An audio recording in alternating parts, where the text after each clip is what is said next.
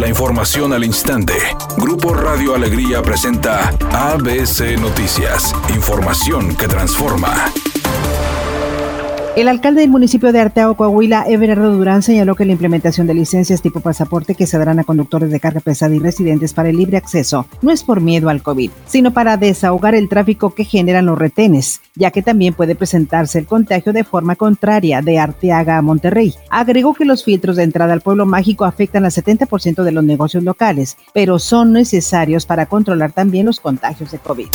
La diputada Julia de los Monteros presentó una iniciativa de reforma a la Ley de Protección Civil de Nuevo León, donde propone la creación de un fondo en el presupuesto para las estaciones de bomberos, ya que estos elementos se han visto afectados económicamente, cerrando cinco estaciones en la entidad por falta de recursos. El día de hoy acabo de ingresar una propuesta para fortalecer a los bomberos de Nuevo León, toda vez que en noviembre del año pasado observamos con mucha preocupación que se cerraron varias de las bases de los bomberos por falta de recursos. Y el día de hoy estoy proponiendo que los bomberos de Nuevo León formen parte de la estructura orgánica de la administración pública y que tengan un presupuesto de 40 millones de pesos para que puedan estar desempeñando su labor tan heroica que realizan y sin la necesidad de estar haciendo únicamente sorteos y asimismo incluso hasta boteo.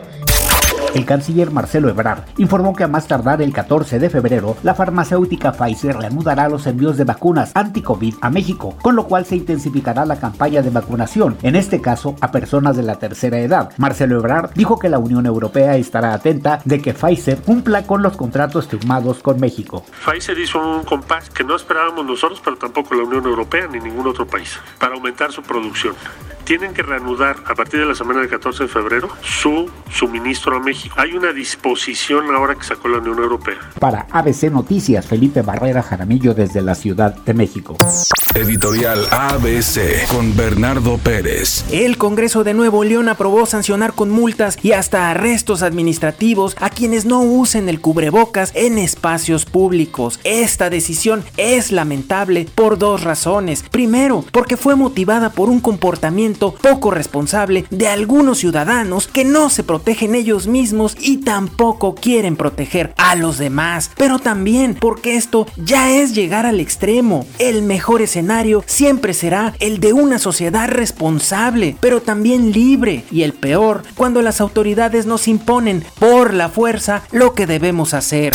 Las buenas noticias continúan para Tigres. Cerca de su debut en el Mundial de Clubes de Qatar, Carlos González ya superó su lesión. El delantero paraguayo ya trabaja ejercicios físicos a la par del equipo y aunque aún no ha hecho fútbol, puede ser considerado por Ricardo Ferretti para su partido del jueves en contra del Ulsan Hyundai. El cantante Emir Pavón tuvo uno de los mejores regalos de cumpleaños de manos de la conductora y actriz Estefanía de Aranda, su esposa, quien le preparó un festejo memorable que incluyó torta bajo el brazo. Y es que luego de varias sorpresas, entre las que destacó un viaje a Walt Disney, en Orlando, Florida, el vocalista del grupo Cañaveral recibió la noticia de que ambos se convertirán en papás. Según informaron Pavón y de Aranda, esperan a su primogénito para el próximo mes de septiembre.